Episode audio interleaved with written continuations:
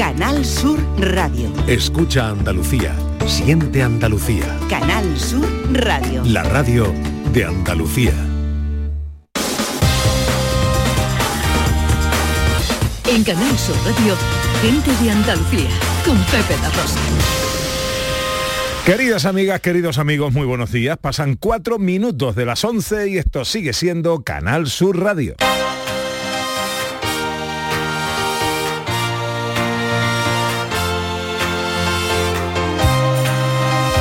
En Canal Sur Radio, gente de Andalucía, con Pepe de Rosa.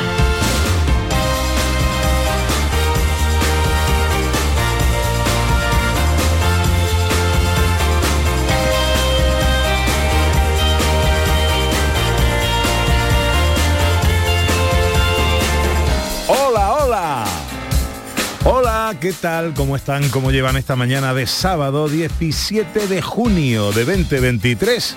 Ojalá en la compañía de sus amigos de la radio lo esté pasando bien la gente de Andalucía. Desde el estudio Valentín García Sandoval tomamos el relevo de la gran Carmen Rodríguez Garzón y afrontamos tres horas de apasionante aventura por Andalucía para hablar de nuestras cosas, de nuestras costumbres, de nuestra cultura, de nuestra historia, de nuestro patrimonio, de nuestra gente. Con María Chamorro que está pendiente de todo en la producción. ¡Hola María! con el gran Yelu Amezcua a los botones y con la mujer que vino a la vida para darle vida a la radio.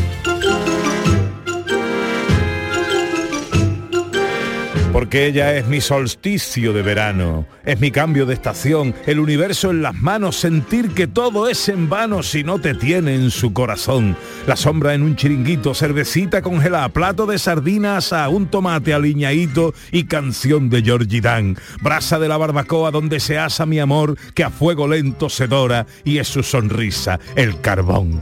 El barlovento de mi mesana, mi cornamusa, mi imbornal, amantillo de mi botavara, ella es Ana Carvajal. Quiero que me digas Ana si mis palabras son, son tu vida. Hola, hola.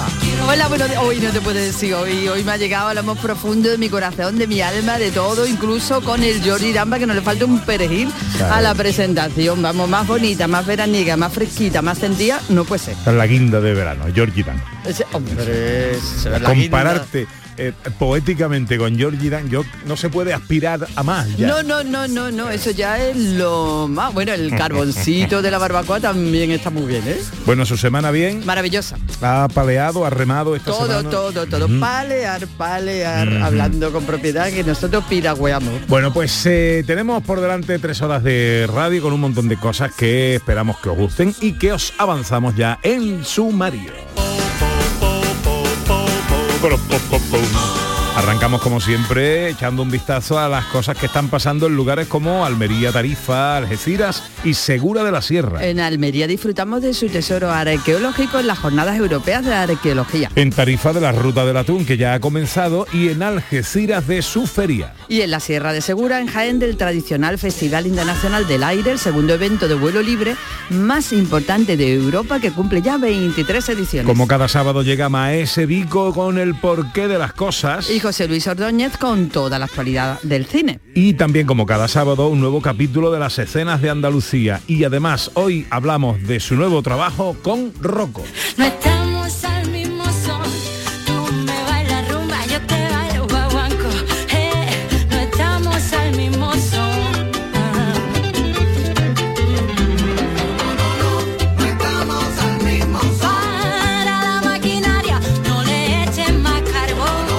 Nuestra historiadora Sandra Rodríguez nos lleva de escapada hoy a un pequeño y encantador pueblo de la comarca de la Sarquía malagueña, Sedella. Todo esto y mucho más hasta las 2 de la tarde si tienen ustedes la bondad de acompañarnos como siempre aquí en Canal Sur, como siempre aquí, con su gente de Andalucía. Hola, buenos días. Hoy me siento bien.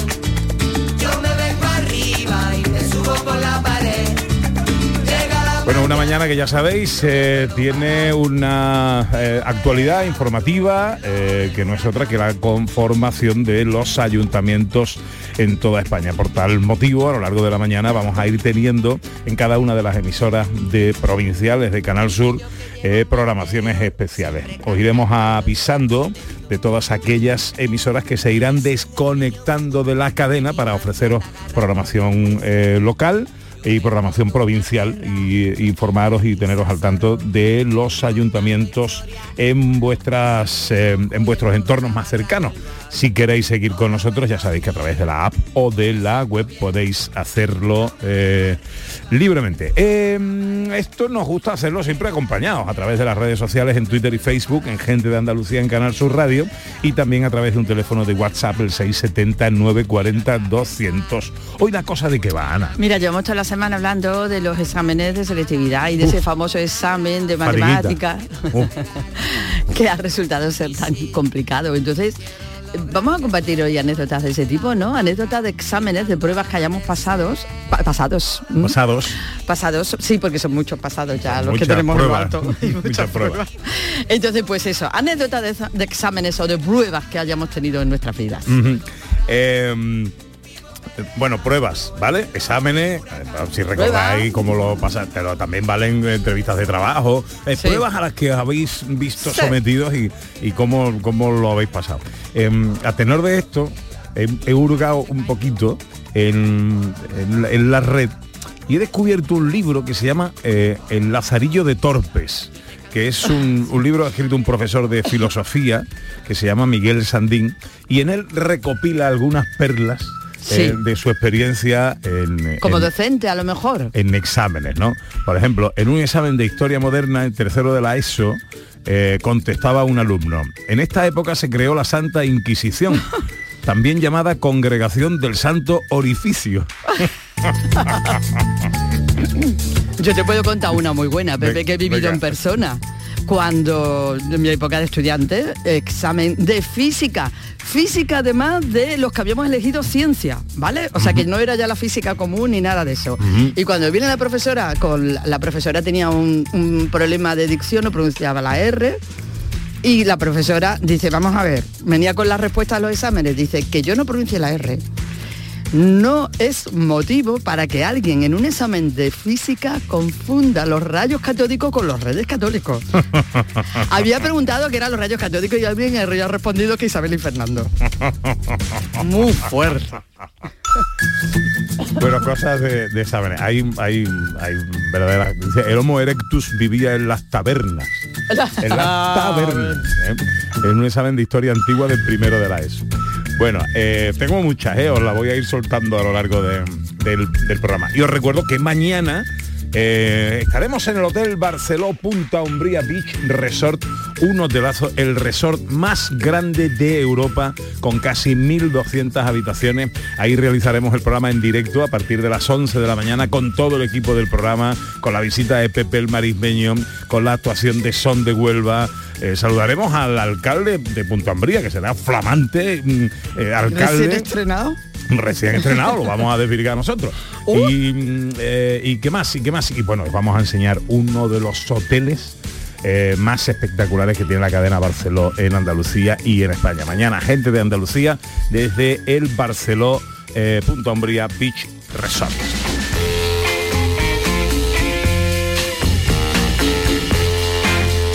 En Canal Sur Radio, gente de Andalucía, con Pepe da Rosa. Aquadeus, ahora más cerca de ti, procedente del manantial Sierra Nevada, un agua excepcional en sabor, de mineralización débil que nace en tu región. Aquadeus Sierra Nevada es ideal para hidratar a toda la familia y no olvides tirar tu botella al contenedor amarillo. Aquadeus, fuente de vida, ahora también en Andalucía. Un equipo andaluz lucha aún por la liga. Este fin de semana, primer partido del playoff por el título de Liga de Fútbol Sala en nuestro país. Desde el Palau Blaugrana, Fútbol Club Barcelona, Jaén Paraíso Interior. El sábado, desde las 3 de la tarde, en la gran jugada de Canal Sur Radio. Vete a dormir con una sonrisa, con el show del comandante Lara. El humor más travieso, los invitados más divertidos, las mejores versiones musicales de Calambre. El show del comandante Lara. Los domingos en la medianoche en Canal Sur Radio. Más Andalucía, más Canal Sur Radio. Gente de Andalucía, con Pepe da Rosa.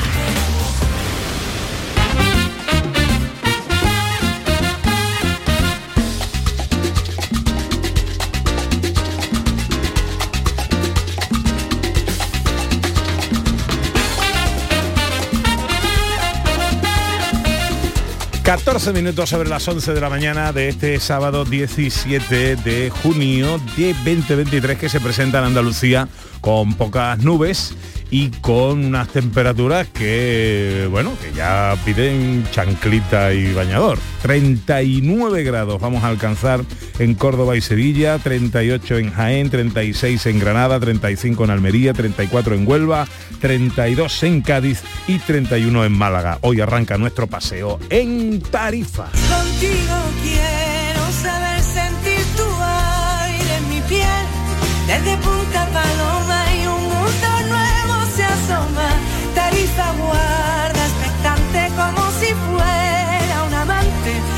se esperan las aves a que se calme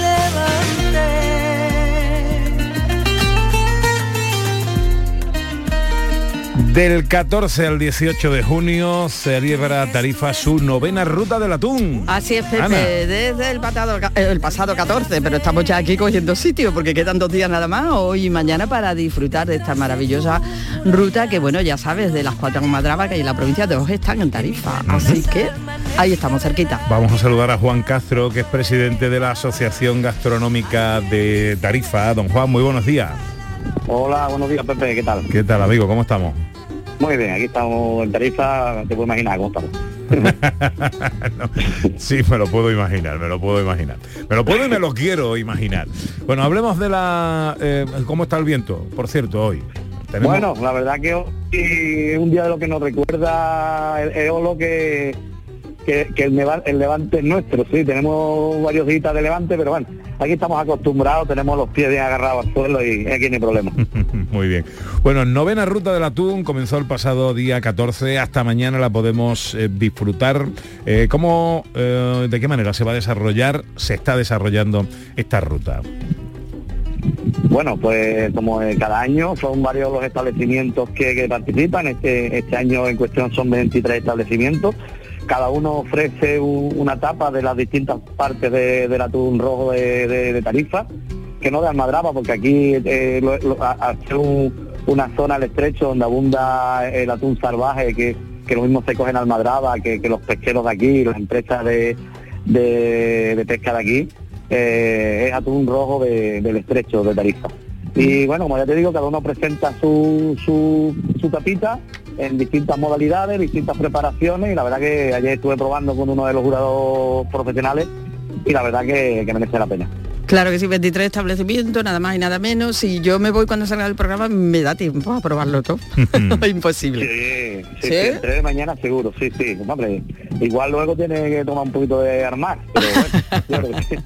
¿De qué manera me oriento, vale, eh, Juan, para que, mm, bueno, pues, saber eh, hacer todo este recorrido, hombre, porque además uno ya no solo de atún vive el hombre, ya que estamos haciendo esta ruta, pues aprovechamos para recorrer Tarifa, para disfrutarla, que hay muchísimas cosas que acompañan también la gastronomía. Entonces, ¿de qué manera me oriento, Juan? Claro, mira, bueno, eh, existe un plano eh, donde están reflejadas todas las tapas y la localización de cada establecimiento, que lo puedes recoger en los mismos establecimientos o en la en la misma en la oficina de turismo, perdón.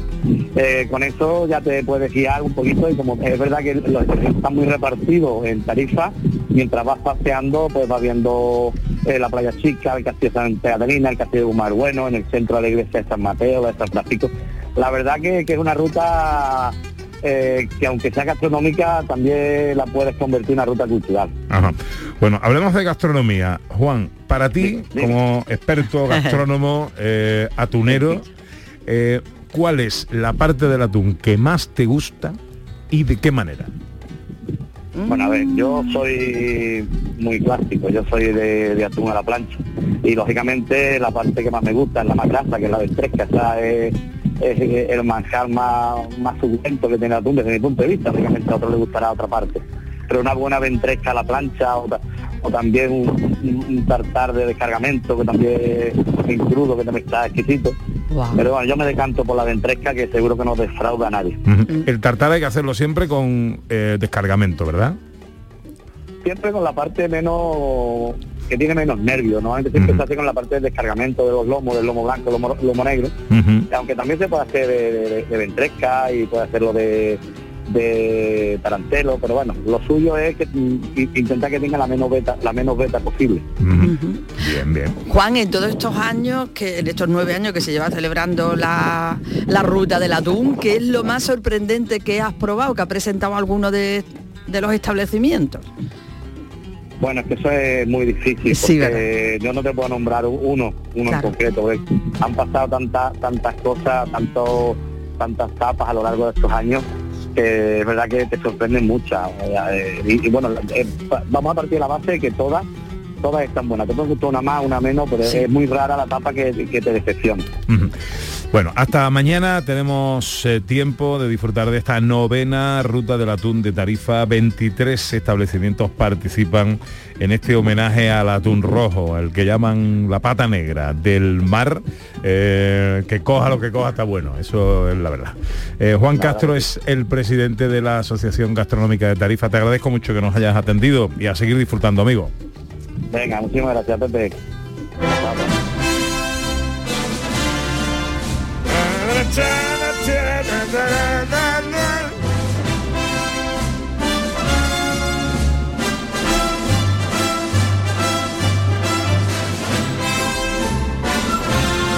Música de Indiana Jones para hablar de Almería y de arqueología, porque se celebra la, eh, las jornadas europeas de arqueología hasta mañana también. Ana. Sí, su edición número 14 y se han programado 13 actividades divulgativas que tienen la finalidad de dar a conocer el singular patrimonio arqueológico de Almería y además en la labor que se hace de investigación, protección y difusión. José Ángel Vélez es el delegado territorial de Turismo, Cultura y Deporte en Almería.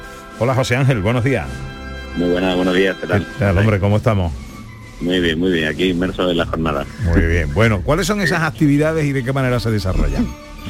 Bueno, pues tenemos actividades de todo tipo. La verdad es que empezamos ayer con bueno con visitas guiadas. Tenemos bueno algunas que son dirigidas más público más infantil. También hemos tenido alguna visita al aula hospitalaria del Hospital del Poniente para acercarlo también pues, bueno, a esos jóvenes que bueno por, por- por- desafortunadamente están ahora mismo ingresados y también acercarle el mundo de la arqueología allí. Tenemos una proyección también de un documental esta noche en una, en una plaza al aire libre para que la gente también se pueda acercar de una manera que sea totalmente bueno accesible para todo el mundo. Y bueno, estamos haciendo visitas por toda la provincia también, visitas guiadas de nuevos yacimientos que estamos ahora mismo trabajando en ellos, como pueden ser en Vera, en Mojácar, Vieja, en El Ejido eh, y Tabernas, que también en la restauración del castillo. Y la verdad es que nos está funcionando muy bien porque la gente la está cogiendo con muchas ganas, mucho entusiasmo y sobre todo con ese objetivo de aprender siempre cosas nuevas de nuestra historia. ¿no? Bueno, y de acercar, ¿no? De acercar de que sepamos, porque a veces la arqueología o los objetos que conocemos eh, los vemos en los museos, los vemos en fotos, los vemos, pero no sabemos el proceso, ¿no? Es importante que sobre todo, bueno, todos, pero también los pequeños, ¿no? Las nuevas generaciones cono- conozcan el trabajo que lleva detrás. Efectivamente, uno de los principales objetivos de todo este tipo de iniciativas es concienciar a la ciudadanía de la riqueza y la diversidad cultural que tenemos además en nuestra comunidad. Porque si no le damos visu- visibilidad ¿no? a este tipo de, enclaves arqueológicos, que muchos de ellos son desconocidos por el gran público, y esa es la verdad, pues difícilmente vamos a poder preservarlos, ¿no? Y es necesario protegerlos, saber que existen y sobre todo también traer a esos nuevos públicos, ¿no? Que son los que en el futuro van a tener que dedicarse precisamente a eso, ¿no? A proteger nuestro patrimonio, que es tan importante y tan rico. ¿Qué, qué importancia tiene eh, el patrimonio arqueológico almeriense? Pues mira, aquí la verdad que eh, en este último año estamos poniendo en marcha muchos proyectos, algunos de ellos ya se venían trabajando de antes, pero la mayoría se están en- poniendo en marcha. Tenemos un nuevo PGI que estamos poniendo en marcha para los millares, que como sabéis es un enclave, bueno, fantástico, que es de las primeras civilizaciones que tenemos en la península. El barrio Andalusí, que se inauguró hace nada más que, bueno, hace dos meses y medio, que lo tenemos debajo de la Alcazaba también, y que es un barrio que apareció gracias a una obra que se hizo y hemos podido ahora mismo, pues bueno, ponerlo al disfrute de, de todos los, los almerienses. Esa visita se está haciendo precisamente hoy, ahora mismo, están ahora mismo en ella.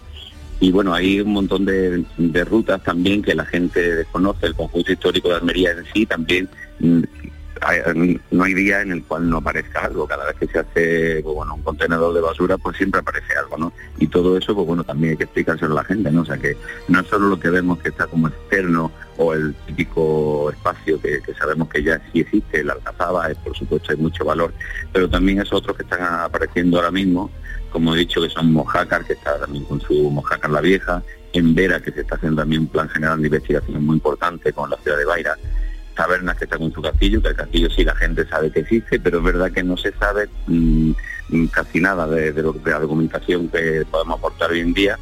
Y bueno, tenemos también el ejido, que está Cia Vieja, que es un yacimiento romano, también muy desconocido para el gran público y que nos muestra mucho de esa civilización y de su paso por esta provincia. Y todo eso es importante ponerlo para que mm, a, disposición de, bueno, de la ciudadanía, por supuesto, pero sobre todo, como digo, haciendo mucho hincapié en esas actividades para niños también, que son los que creo que debemos empezar a concienciar desde pequeños, ¿no? Además de todo esto, pues, una conferencias también nos han aparecido en Habla, en Los Milanes, un nuevo yacimiento también con un plan general de investigación que está haciendo la Universidad de Granada y tenemos la suerte de tener tumbas totalmente intactas, cosa que no es muy habitual porque normalmente ya sabéis que ha habido mucho expolio también y aquí tenemos la suerte de tener algunas que están totalmente intact- intactas y eso nos arroja una información mucho mayor de cómo, bueno, de cómo era la época, ¿no? Mm.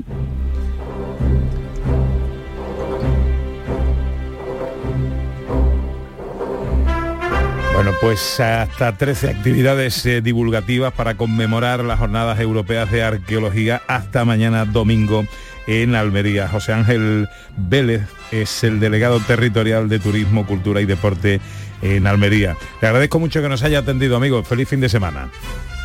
Gracias a vosotros, gracias.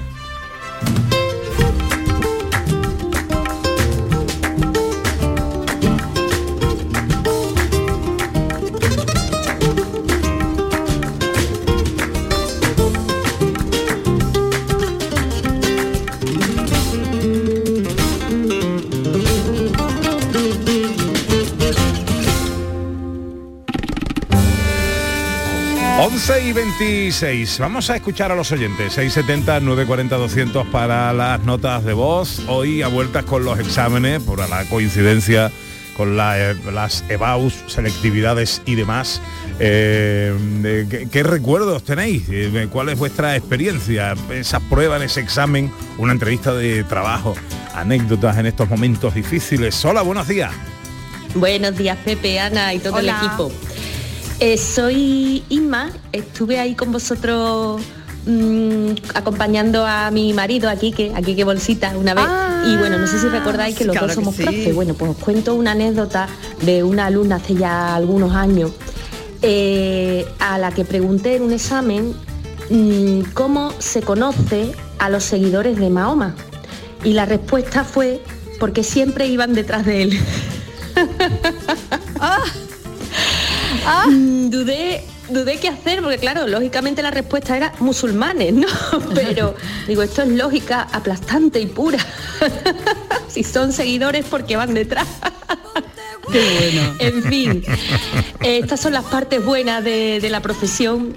Hay otras menos buenas, que estoy aquí sufriendo, aquí estoy rodeada de pruebas, exámenes y también con un poquito de enfado, porque algunos alumnos no aceptan bien las correcciones. un saludo muy grande desde Mazagón. Pues muchas gracias, Isma. Eh, bueno, eh, curiosa, graciosa y simpática anécdota que nos cuenta Isma y un saludo desde luego a nuestro querido Quique Bolsita.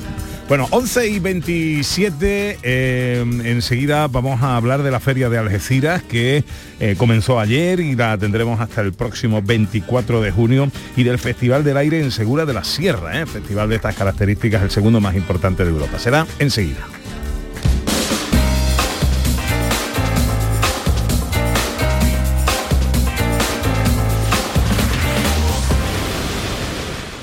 Tu negocio más rentable con Social Energy. Aprovecha la entrada del verano generando tu propia energía y ahorra hasta el 90% en la factura eléctrica de tu empresa. Confía en el líder del mercado y disfruta de primeras marcas con hasta 25 años de garantía. Estudio gratuito en el 955 44 11 11 y socialenergy.es. Aprovecha las subvenciones disponibles. La revolución solar es Social Energy.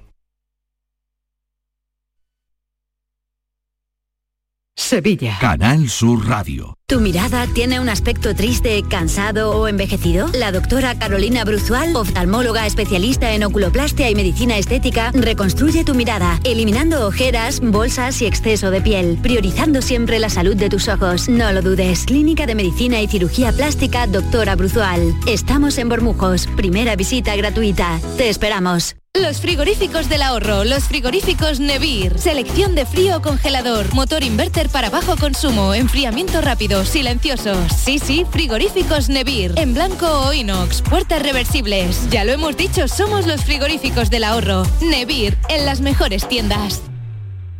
Foro Flamenco de Canal Sur. Este 21 de junio, Foro Flamenco dedicado a Manolo Caracol por el 50 aniversario de su muerte. Nos acompaña al cante Salomé Pavón, al baile Victoria Amador, la rubia de Antequera y al piano Antón Cortés. Foro Flamenco de Canal Sur. Desde las 8 de la tarde en el Teatro Fundación Cajasol de Sevilla. Entrada libre hasta completar el aforo. Con el patrocinio de la Fundación Cajasol. Un equipo andaluz lucha aún por la liga. Este fin de semana, primer partido del playoff por el título de Liga de Fútbol Sala en nuestro país. Desde el Palau Blaugrana, Fútbol Club Barcelona, Jaén Paraíso Interior. El sábado, desde las 3 de la tarde, en la gran jugada de Canal Sur Radio. Novia guapa sol,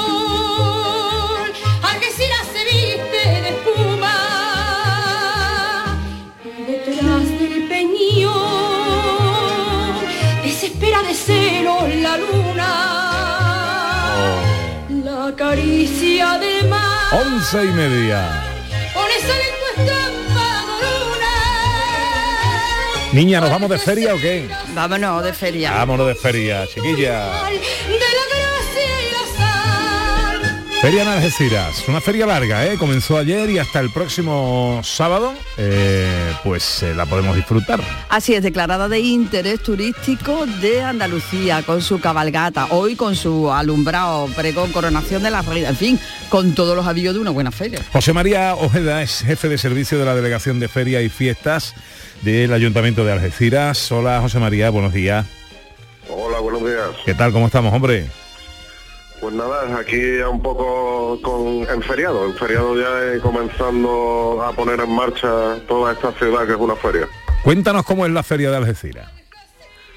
Pues la feria de Algeciras es una feria que está muy arraigada en la ciudad, es la fiesta fundamental de la ciudad y eso se nota porque hay una transformación absoluta de la gente, hay ya un ambiente espectacular en las calles y todo el mundo ya viviendo la feria, que como bien habéis dicho empezó anoche con la coronación de tanto de la reina juvenil como la de infantil y hoy ya sigue con una cabalgata anunciadora que tiene una participación masiva de los algecireños que desemboca en el, en el Real de la Feria con el encendido del alumbrado, como, como bien habéis dicho también.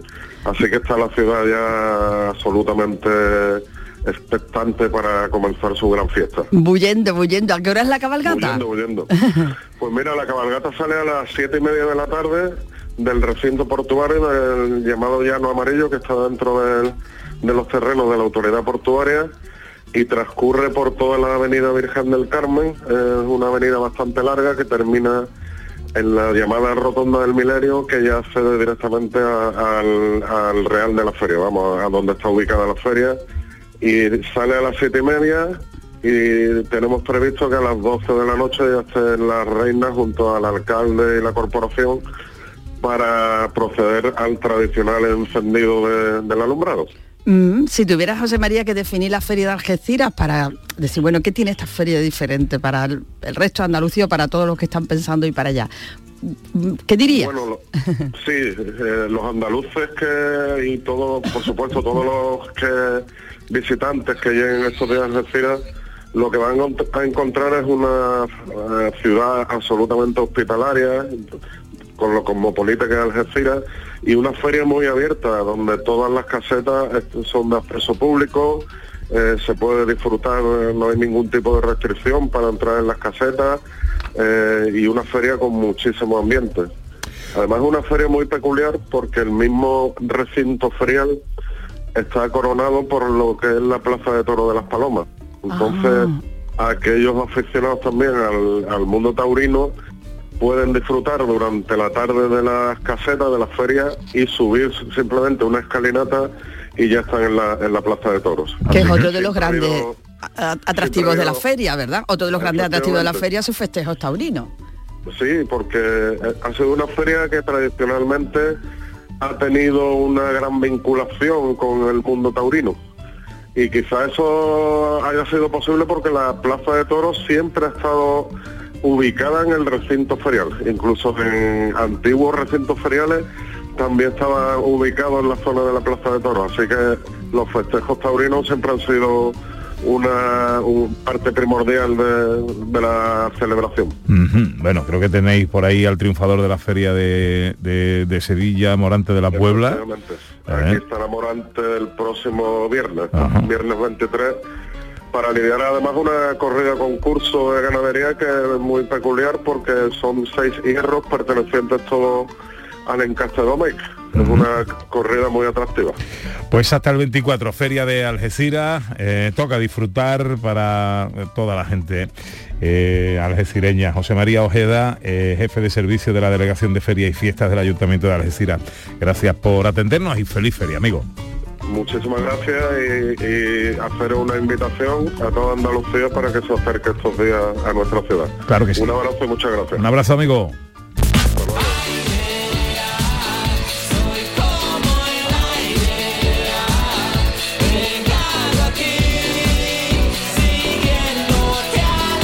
¿Puedo saludar Claro. con esta canción tan bonita? Esta es una de tus canciones favoritas. preferida. Vale. Pues es que cuatro amigos tuyos y míos también, que van de viaje ahora mismo, nos van escuchando, nuestra amiga Lola, nuestro amigo Rafa, nuestro amigo Bebe Jiménez, nuestra amiga Rocío. Hombre. Pues van los cuatro caminos de la Sierra de Huelva. Cuánta buena en el gente coche ahí. ahí seguro que van moviendo ahora el coche bailando con la canción Que esta. Están todos los cuatro juntos. Los cuatro juntos. Oye, Sí. cuida- cuidarse. Para que no se los lleve el aire.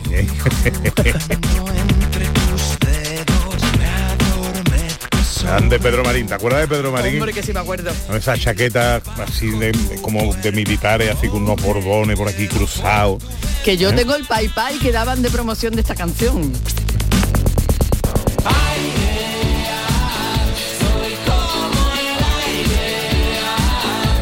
Bueno, dice eh, un alumno en un examen de geografía de tercero de la ESO.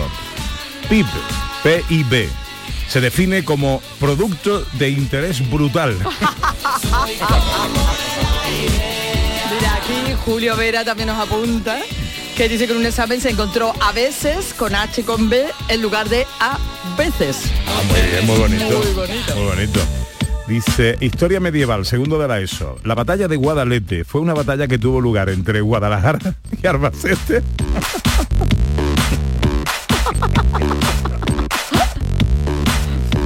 Bueno, hablamos de aire, hablamos del Festival del Aire, es el eh, segundo festival eh, más importante de Europa en este tenor, se celebra en Segura de la Sierra. Y ya está ahí los mejores pilotos de parapente, paramotor acrobático, salte ba- salto base, todos ahí concentrados en un festival que es una maravilla de ver en Segura de la Sierra, desde el 16 y hasta mañana. Bueno, por ahí anda nuestra compañera Beatriz Matea, redactora de Canal Sur en Jaén. Hola Beatriz, buenos días.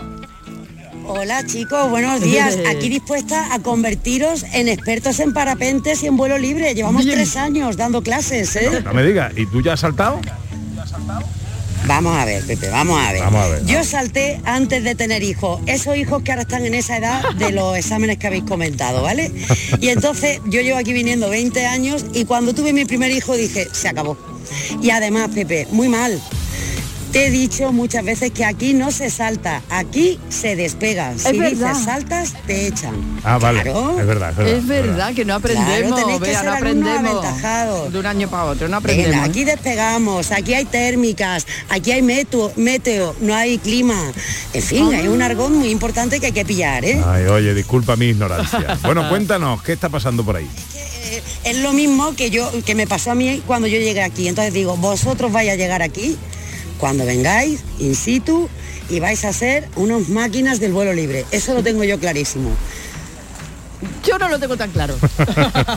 Cuéntanos. En mi caso, Bueno. ¿eh? En mi caso. Cuéntanos. Bueno, os cuento, mira, eh, el festival empezó ayer de una forma espectacular porque la inauguración fue en el castillo de Segura y eh, bueno, pues se convirtió prácticamente en un escenario multipistas de despegue porque en esa fortaleza medieval que es la más alta de la provincia, es un castillo que está, tiene su torre del homenaje a 1200 metros, desde allí despegaron parapentes, pasaron avionetas por los muros de la fortaleza, en fin, hicieron acrobacias y maniobras que cortaban la respiración, porque aquí en el FIA lo bueno que tiene es que se junta todo el mundo, el que no vuela, no vuela y quiere volar, el que no vuela no quiere volar pero quiere disfrutarlo viendo y los mejores pilotos de todo el mundo que tienen aquí su concentración más importante de España. Y así empezó ayer el festival a lo grande y nos lo decía Ramón López, el director del FIA. Parece mentira que en un lugar tan chiquitito en el corazón de la Sierra de Segura pues pasen estas cosas. Escuchamos a Ramón López. La gente que ha hecho las cosas más extremas las vamos a tener este fin de semana aquí y van a estar saltando delante de nosotros. Parece mentira que aquí en este rinconcillo, pues es aquí, es un sitio que van a pasar cosas increíbles. Entonces yo animo a todo el que pueda sábado y domingo que se acerque. Bueno, pues anima a que venga todo el mundo. Por cierto, hoy que tenemos, hoy tenemos viento del sur. Aquí hay una pista en el Yelmo de poniente, una pista de despegue y otra de levante. Por tanto, los parapentes no están pudiendo salir porque no hay térmicas que levanten las velas. ¿Qué pasa? Pues que hay paramotores, hay saltos base.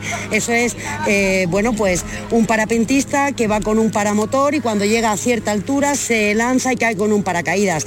Y hay otra técnica, en fin, hoy está todo más centrado en el recinto FIA porque están haciendo jornadas de precisión, parapentistas que caen, que caen en una diana o un salto que se llama D-Bag, D de dedo y bag de bolsa, en el que, bueno, pues eh, van en un paramotor, un parapentista con el parapente metido en una bolsa y luego se tira, perdón, se lanza a modo de paracaídas.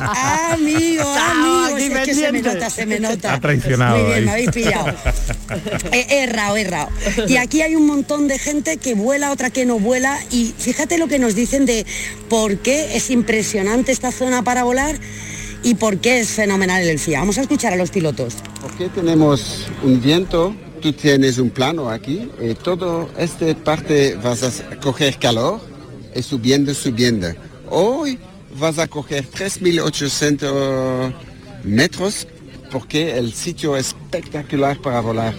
Eh, yo conocí el Yelmo por el festival, claro. Yo la primera vez que vine aquí fue al festival, solo a volar por libre y conocer esta zona. Y mueve muchísima gente. La gente empieza a conocer el parapente, que es muy importante porque al final en España no está muy conocido como en Francia. Esto es una experiencia única. O sea, el volar en parapente y hacerlo en este sitio, con este escenario, es maravilloso. Por eso estoy aquí, porque no me lo pierdo. Y construyó. Bueno, chicos, pues solo falta que vengáis vosotros. Pues eh, ya estamos cogiendo el petate y, y tirándonos para despegar ahí en la sierra. Vale, yo para mirar cómo despegáis, ¿vale? Muy bien. Y cuando vengáis, ya sabéis, despegar, térmica y meteo. Con esas tres palabras, aquí Bien. sois los reyes. Ventanas fabulosas. Beatriz Mateas es nuestra compañera redactora de Canal Sur Radio y Televisión en Jaén. Muchas gracias, Beatriz. Sigue disfrutando de ese Festival del Aire. A vosotros. que tienen mucho que ver con el amor. En los demás. Me cuenta Diego Benjumea, eh, gran artista, donde los haya una buenísima, Ana, no te la pierdas. A ver, a ver. Dice, cuando yo estaba en el colegio pusieron una pregunta en un examen de química que era, ¿qué es una mezcla? Y uno puso dos palas de cemento y siete de arena. Es clara y contundente. Ah, qué buena.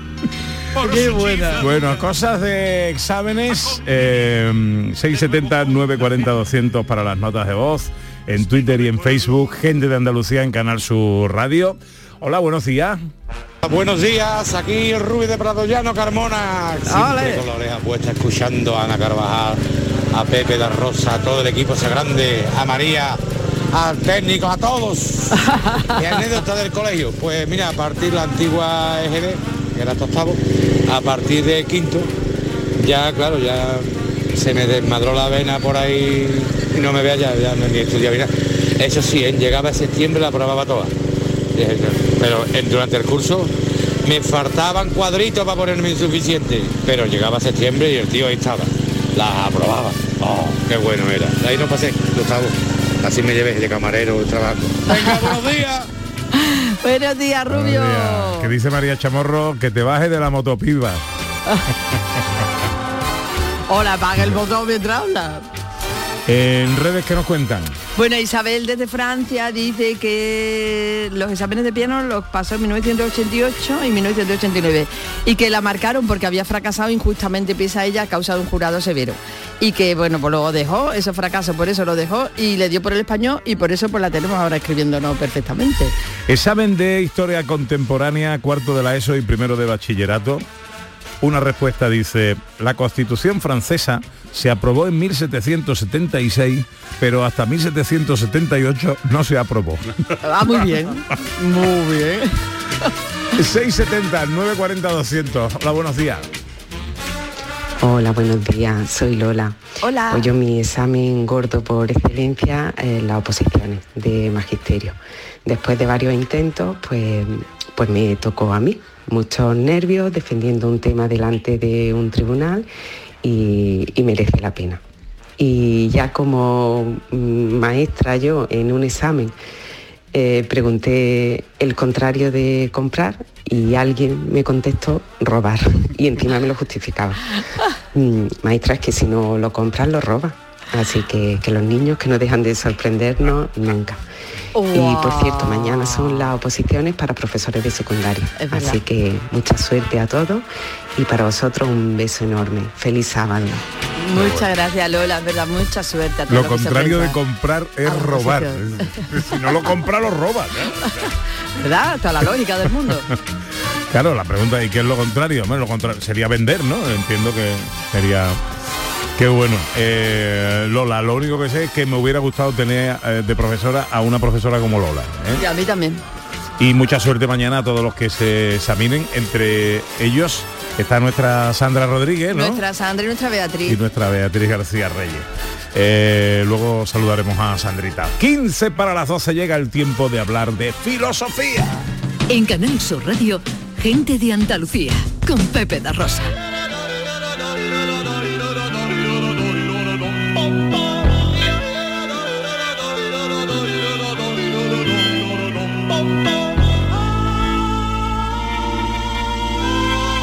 Maese Vico, más conocido como Señor Pastor. Tiempo para pensar.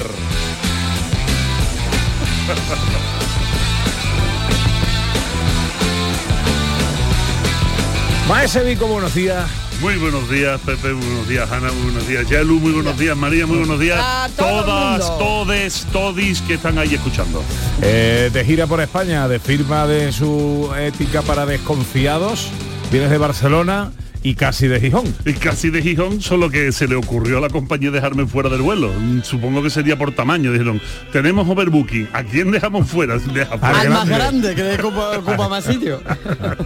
Bueno, ¿cómo va ese libro? Va increíblemente bien, va tan bien, tan bien, tan bien, porque ya llegó el momento de presentarlo en Sevilla. Fíjate tú por dónde. que el miércoles a las 9 en el...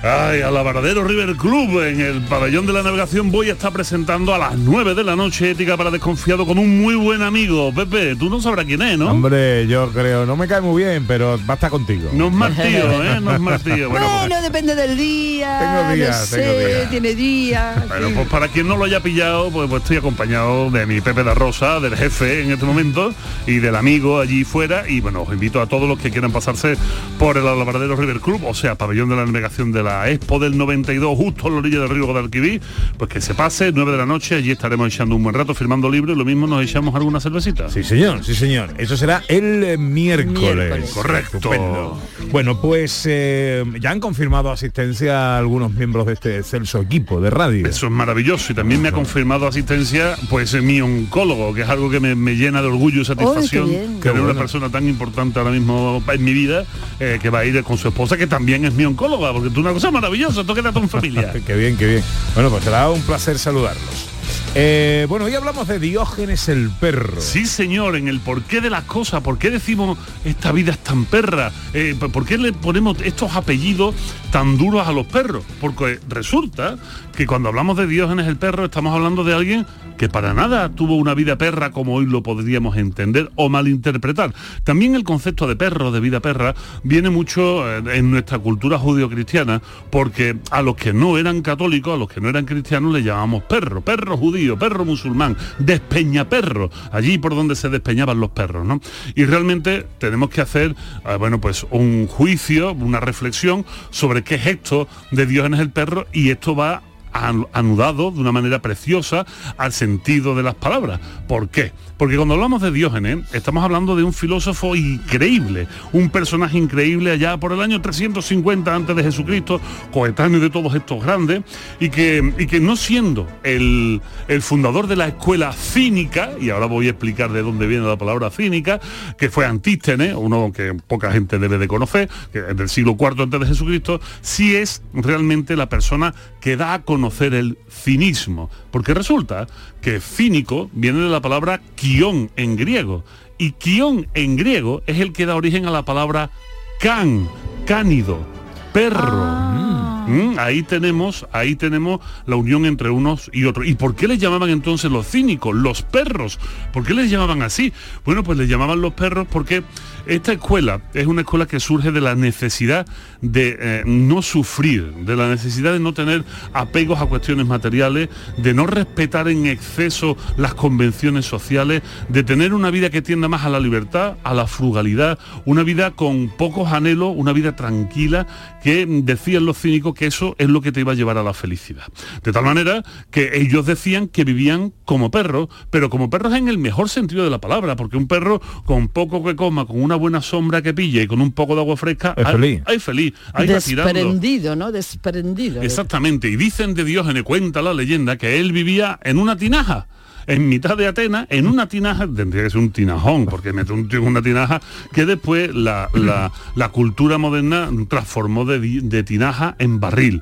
Y se habla del filósofo del barril, y no porque le diera el cardo, porque no le daba el cardo, sino porque estaba eso, viviendo en un barril casi desnudo en Atenas. Hay muchas historias alrededor de esto y hay anécdotas preciosas. Él era un hombre que despreciaba la riqueza, despreciaba a los fanfarrones, despreciaba estas convenciones sociales y cuenta la leyenda que un día uno de los hombres más ricos de Atenas lo invitó a su casa a comer. Lo metió dentro de su casa y le dio un paseo. Una casa llena de oro, una casa maravillosa, una estancia preciosa, unos suelos, unas pinturas en las paredes. Claro, Diógenes estaba viendo aquello con mucho, con mucho afán y de repente se le enganchó un gapillo en la garganta y no encontrando ningún otro sitio mejor le escupió en la cara al dueño de la casa. El. Y el dueño de la casa le dijo, pero ¿qué haces, desgraciado? ¿no?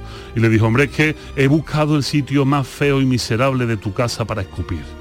Y le escupió en la cara al hombre. Ese era un poco el talante de Dios. Hombre, muy de hacer amigos no era, ¿no? No era muy de hacer amigos, pero te- tenía cosas muy bonitas. Por ejemplo, cuentan, cuentan, voy a contaros un par de leyendas antes de que nos caiga la guillotina del tiempo, porque forman parte de nuestra cultura sin saberlo, Pepe, Ana. Nosotros, sin darnos cuenta, estamos utilizando muchísimas cosas de filósofos que en la historia han dejado su huella. Cuenta la leyenda que un joven Alejandro Magno, hijo de Filipo II de Macedonia, discípulo de Aristóteles, se presentó delante de, de Diógenes y Diógenes se asomó sacando la cabeza de la tinaja y le dijo, ¿qué pasa? ¿Tú qué quieres? Le dijo, hombre, yo soy el gran Alejandro y vengo a conocerte porque me ha hablado mi maestro de ti, que eres uno de los mejores filósofos que hay en el mundo y, vengo a conocerte.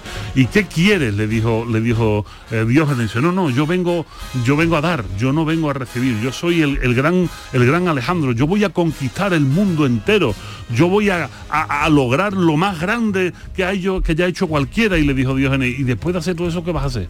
Ah, Y le dijo, bueno, pues después de eso supongo que descansaré. Y le dijo Diógenes, pues mira, yo no he hecho nada de lo que tú has hecho y ya estoy descansando. Ah. Y entonces, claro, le dijo, le dijo Diógenes, pues le dijo a Alejandro, bueno, yo no me voy a ir así de barde.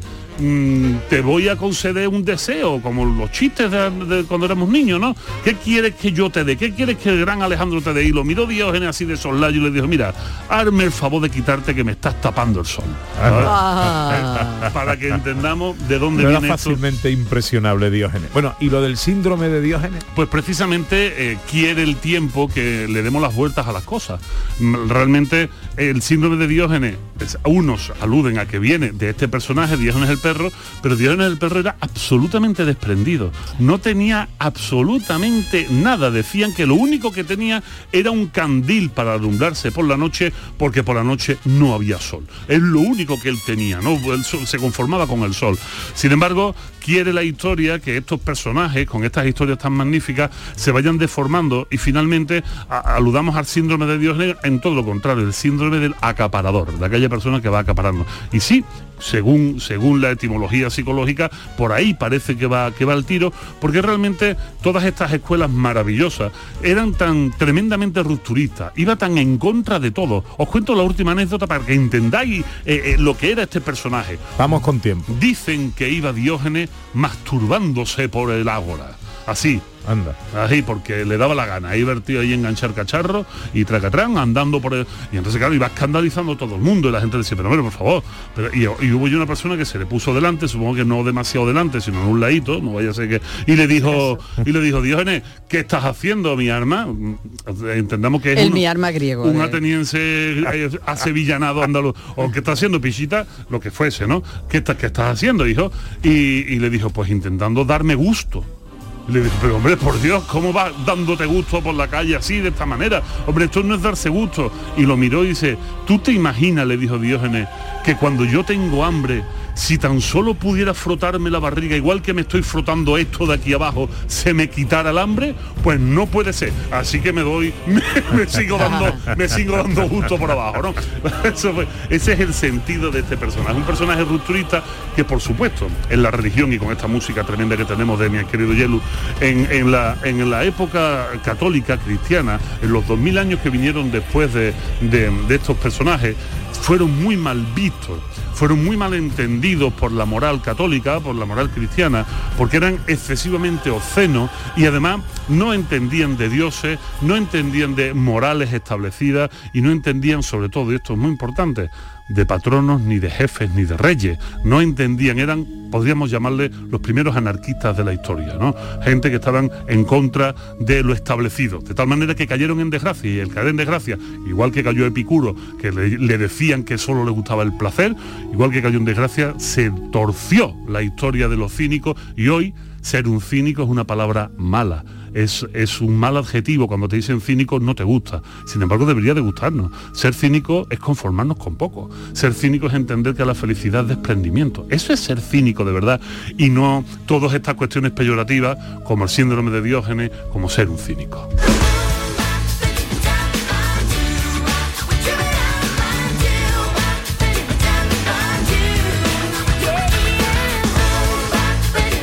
Dice Carlos Fernández Lobo, Bodega Mi Tierra.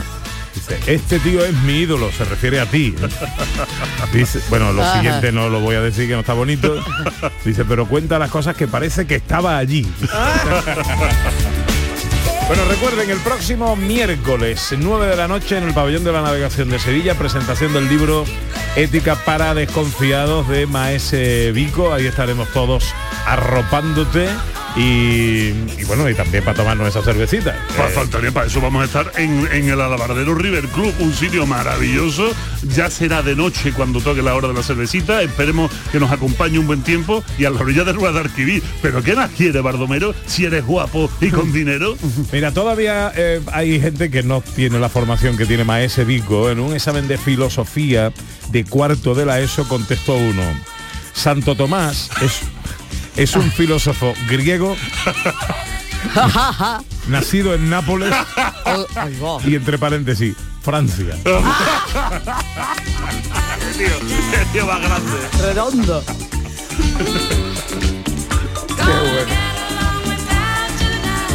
Bueno, me queda tiempo para un mensaje de nuestros oyentes en el 670 940 de cientos. Eh, hola, buenos días. Buenos días, eh, Pepe y compañía. mm, en respe- respecto a los exámenes, eh, recuerdo en un examen de inglés que la pregunta era, como se decía en inglés, cuánto tiempo. Y mi- una compañera de clase eh, dibujó un jaulón de pájaro.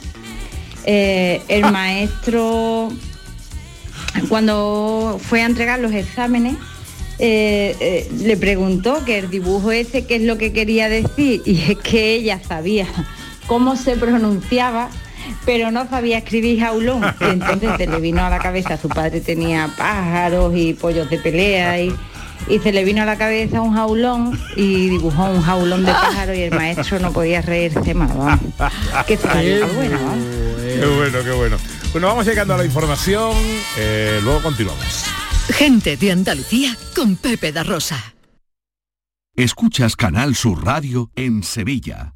Los guerrilleros, tapicería y colchonería en Utrera, a precios de fábrica. Cheslong de 3 metros con asientos extraíbles, cabezales reclinables, canapé, dos puff, cojines decorativos de regalo y telas antimanchas a elegir. Antes 899 euros y ahora solo 499 euros. Sí, sí, has escuchado bien, 499 euros. Y por un euro más televisor LED de 32 pulgadas de regalo. Estamos en Utrera, carretera Carmona número 15 en Utrera, Sevilla. Entregas en 48 horas. ¿Te apasiona el diseño gráfico o el diseño de moda? ESEA es la nueva Escuela Superior de Enseñanzas Artísticas de Osuna y te ofrece la oportunidad de formarte en diseño gráfico y diseño de moda. Titulaciones equivalentes a grados universitarios. Centro autorizado por la Junta de Andalucía y socio de la nueva Bauhaus Europea. ESEA.es. Escuela Superior de Enseñanzas Artísticas de Osuna. Diseña tu futuro. Bienvenidos a Sacaba. Mil metros de electrodomésticos con primeras marcas. Grupos Whirlpool, Bosch y Electrolux. Frigoríficos, lavadoras, hornos, vitros. ¿Quieres más? Aires acondicionados, aspiradoras, pequeños electrodomésticos. Y financiamos en 12 o 20